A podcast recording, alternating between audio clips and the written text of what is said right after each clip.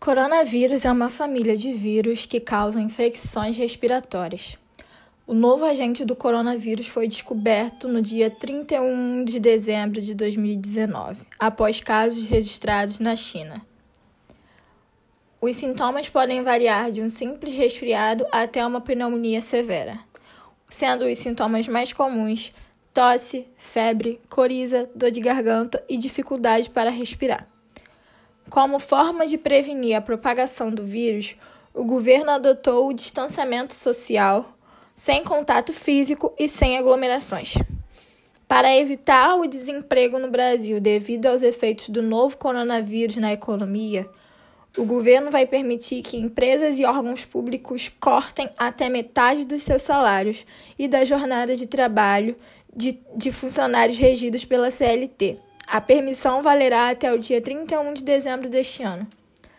A redução será correspondente ao número de horas que deixarão de ser trabalhadas e a empresa não poderá diminuir o valor pago por hora ao trabalhador, ou seja, um corte, de, um corte poderá ser feito em até 50%, tanto no salário quanto no, na carga horária, se os dois forem correspondentes.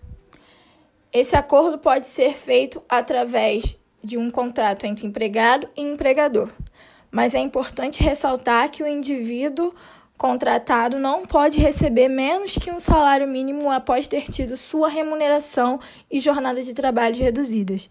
A grande maioria concorda que tal medida beneficia somente os empregadores porque eles terão menos despesas com os funcionários. E como a demanda com essa pandemia tende a cair durante a quarentena, a redução na jornada de trabalho acaba sendo uma boa opção para os patrões. Consequentemente, prejudica os trabalhadores, que terão seus salários reduzidos pela metade. O governo tenta manter a ordem de alguma forma. A intenção é que os trabalhadores continuem recebendo seus benefícios todo mês, sem nenhum problema e que as pessoas possam requeri-lo de uma forma mais rápida e fácil em meio a essa pandemia de coronavírus. Seria interessante também ressaltar que as empresas poderiam conceder férias coletiva, coletivas e flexibilizar o banco de horas trabalhadas. O ministro da Economia, Paulo Guedes, anunciou diversas propostas governamentais em auxílio ao, à crise de coronavírus. Uma delas é que os empregadores deixem de contribuir para o FGTS durante esse estado de emergência e que os valores poderão ser pagos em parcelas depois de três meses após a quarentena.